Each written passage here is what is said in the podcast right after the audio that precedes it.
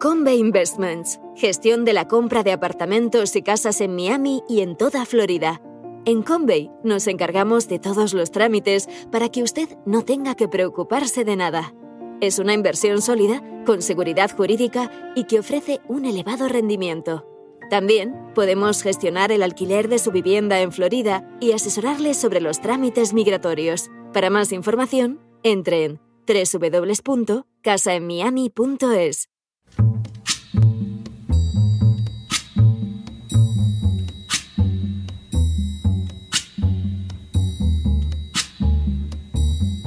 La voz con César Vidal, desde el exilio.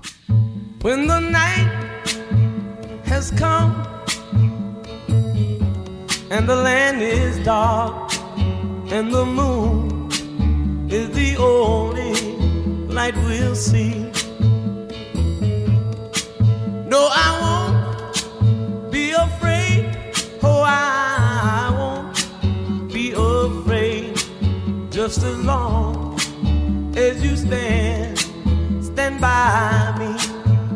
Muy buenos días, muy buenas tardes, muy buenas noches y muy bienvenidos a esta nueva singladura de la voz. Soy César Vidal, hoy es el lunes 31 de octubre de 2021 y me dirijo a los hispanoparlantes de ambos hemisferios, a los situados a uno y otro lado del Atlántico y como siempre lo hago desde el exilio. Corría el año 1513 cuando el príncipe Alberto de Brandeburgo, de tan solo 23 años de edad, se convirtió en arzobispo de Magdeburgo y administrador de la diócesis de Halberstadt. Al año siguiente, el joven Alberto obtuvo el arzobispado de Maguncia y el primado de Alemania.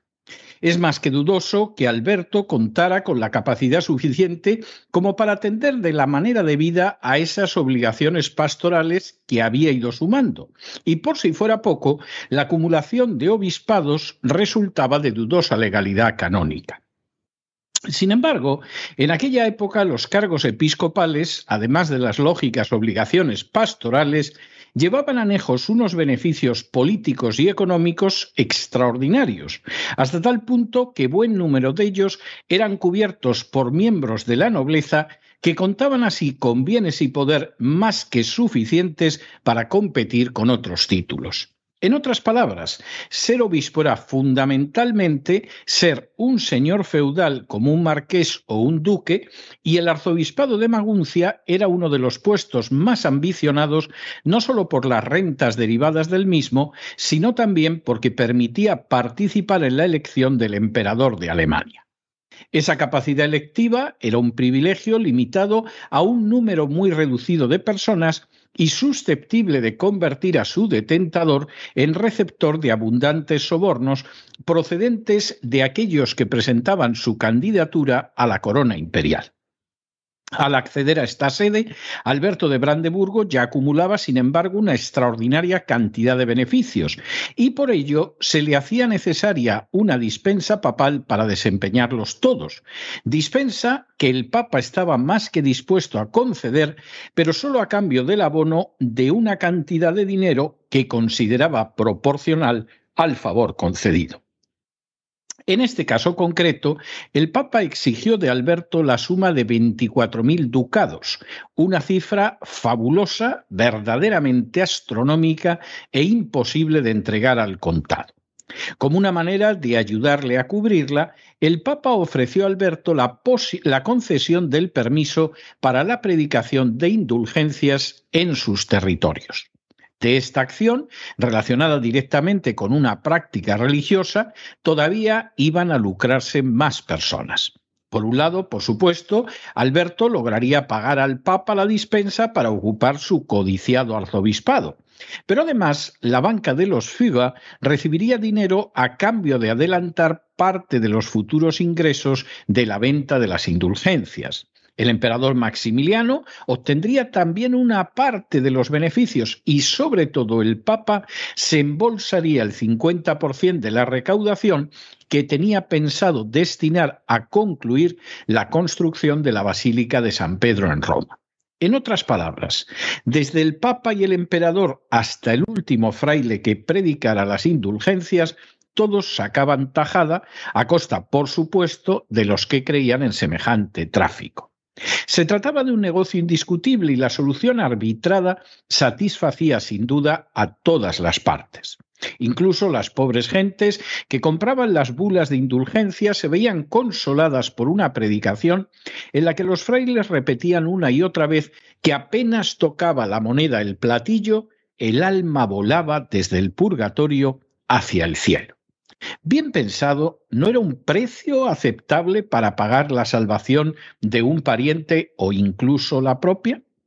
Sin embargo, esta vez el inmenso sistema de corrupción eclesial que comerciaba con la creencia de las gentes en el sentido de que podían pagar para sacar a sus familiares del purgatorio y para cortar sus días futuros en ese lugar al que dicho sea de paso en ningún momento se refiere la Biblia, eso iba a chocar contra un serio obstáculo. El 31 de octubre de 1517, hoy hace 505 años, un monje y teólogo llamado Martín Lutero clavó 95 tesis sobre las indulgencias en la puerta de la iglesia de Wittenberg.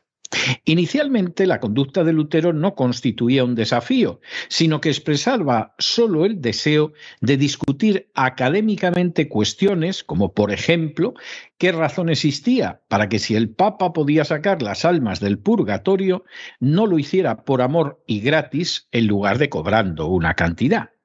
Ni Lutero ni nadie lo esperaba, pero aquel acto implicó que otros movimientos de reforma en Occidente, que se habían iniciado hacía más de un siglo, recibieran un enorme impulso hasta cristalizar en uno de los acontecimientos más relevantes y decisivos de la historia universal, la Reforma. Hoy se celebra internacionalmente el Día de la Reforma. Sin ánimo de ser exhaustivos, los hechos son los siguientes. Primero, a diferencia de lo que había sucedido con otros reformadores anteriores como Jan Hus o John Wycliffe, y a pesar de que lo intentó con ahínco, el Papa no consiguió que Lutero fuera arrojado a la hoguera, sino que el reformador alemán logró salvar la vida de tal manera que en muy breve tiempo la idea de la reforma había aprendido no solo en su tierra natal, sino también en otras partes de Europa como España, Italia, Francia, Suiza, los Países Bajos, Dinamarca, Suecia, Noruega, Finlandia, Polonia, Hungría o Chequia. Segundo, de alguno de estos lugares, como fue el caso de España, Italia o Polonia, la reforma fue desarraigada literalmente a sangre y fuego, procediendo la Iglesia Católica a un verdadero genocidio de los reformados. Pero en aquellas naciones donde paso a paso fue arraigando la reforma, se produjeron diferencias radicales en relación con otras naciones que siguieron sometidas al yugo de Roma. Tercero, la reforma implicó el regreso a la cultura bíblica del trabajo, proporcionando a naciones pequeñas y pobres la posibilidad de pasar por delante de potencias ricas como España, que todavía a finales del siglo XVIII consideraba legalmente infame el trabajo manual y había extendido ese punto de vista por lo que ahora conocemos como Hispanoamérica. Cuarto, la reforma implicó el descubrimiento de una cultura financiera que estaba en la Biblia y que frente a una Iglesia católica que había prohibido, por ejemplo, el préstamo con interés, descargando esa responsabilidad sobre los judíos, pudo crear la verdadera banca moderna más allá de unos balbuceos que habían conocido algunas ciudades italianas y flamencas. Quinto, la reforma implicó el establecimiento de una fe del libro que obligaba a saber leer y escribir y que dio lugar ya a inicios del siglo XVI a las primeras leyes de educación gratuita, pública y obligatoria, leyes que en la Europa católica no se darían hasta el siglo XIX por impulso de los liberales y con una oposición frontal de la Iglesia católica, y que en Hispanoamérica se retrasaron incluso hasta bien entrado el siglo XX. Sexto, la reforma implicó el regreso a la visión bíblica de la observación de la naturaleza hasta el punto de que provocó la revolución científica, tal y como han señalado autoridades como Thomas Kuhn o Whitehead.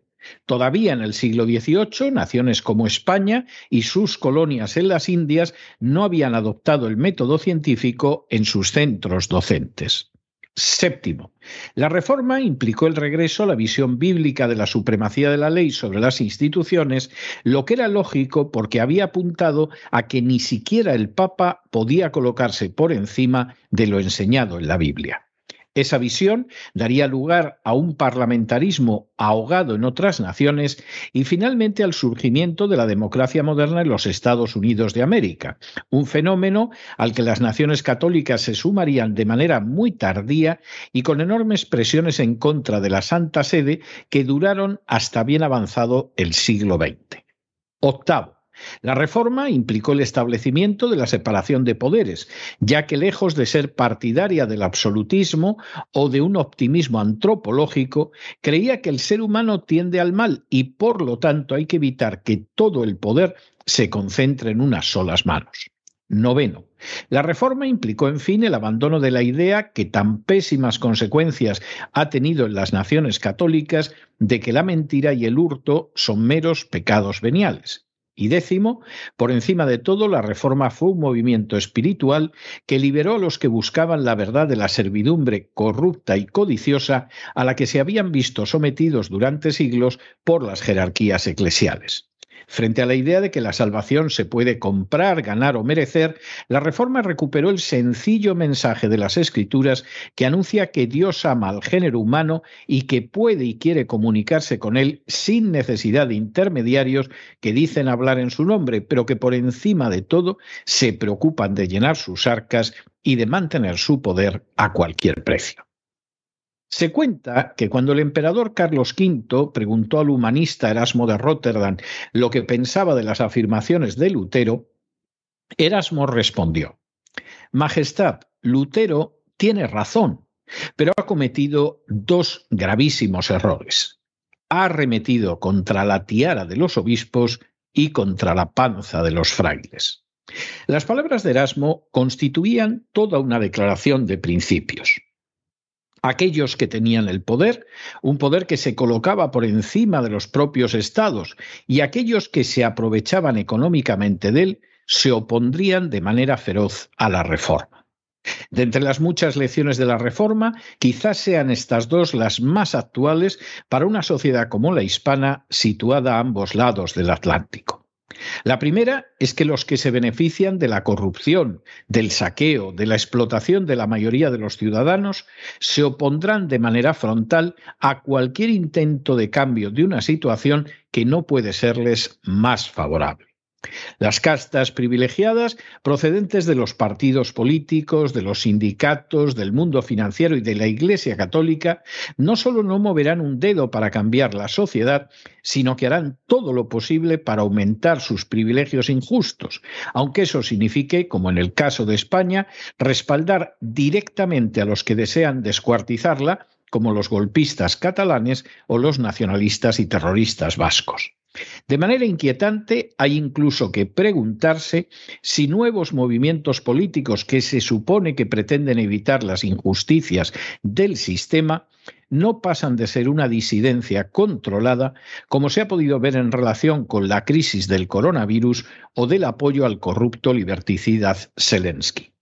La segunda es que una sociedad que vive de espaldas a principios universales contenidos en la Biblia no podrá avanzar de manera sólida jamás. Durante un tiempo podrá vivir en la ilusión de que progresa e incluso ver cómo el edificio se va levantando poco a poco, pero al carecer de auténticos cimientos sólidos, el menor soplido derribará la casa, como por desgracia ha sucedido tantas veces en las sociedades hispanas situadas a ambos lados del Atlántico.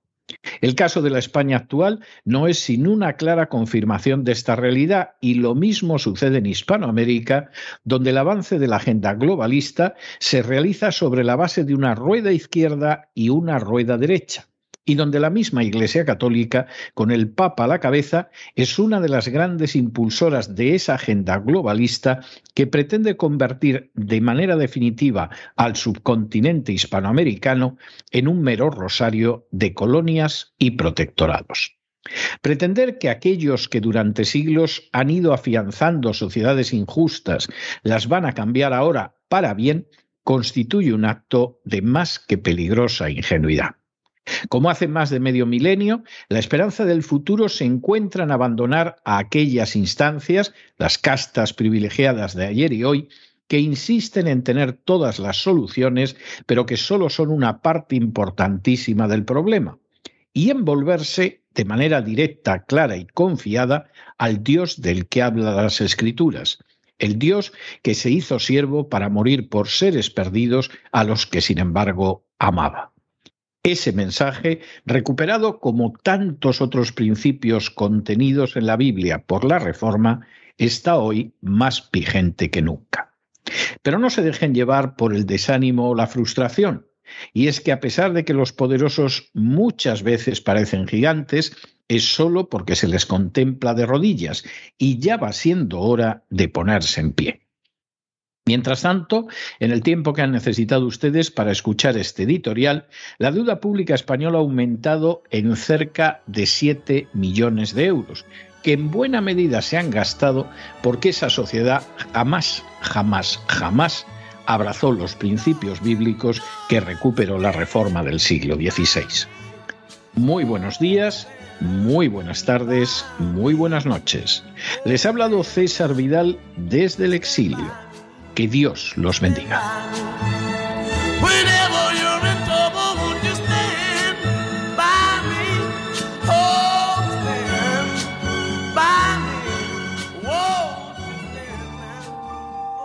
Esta sección está patrocinada por crowdfunding con el siguiente mensaje.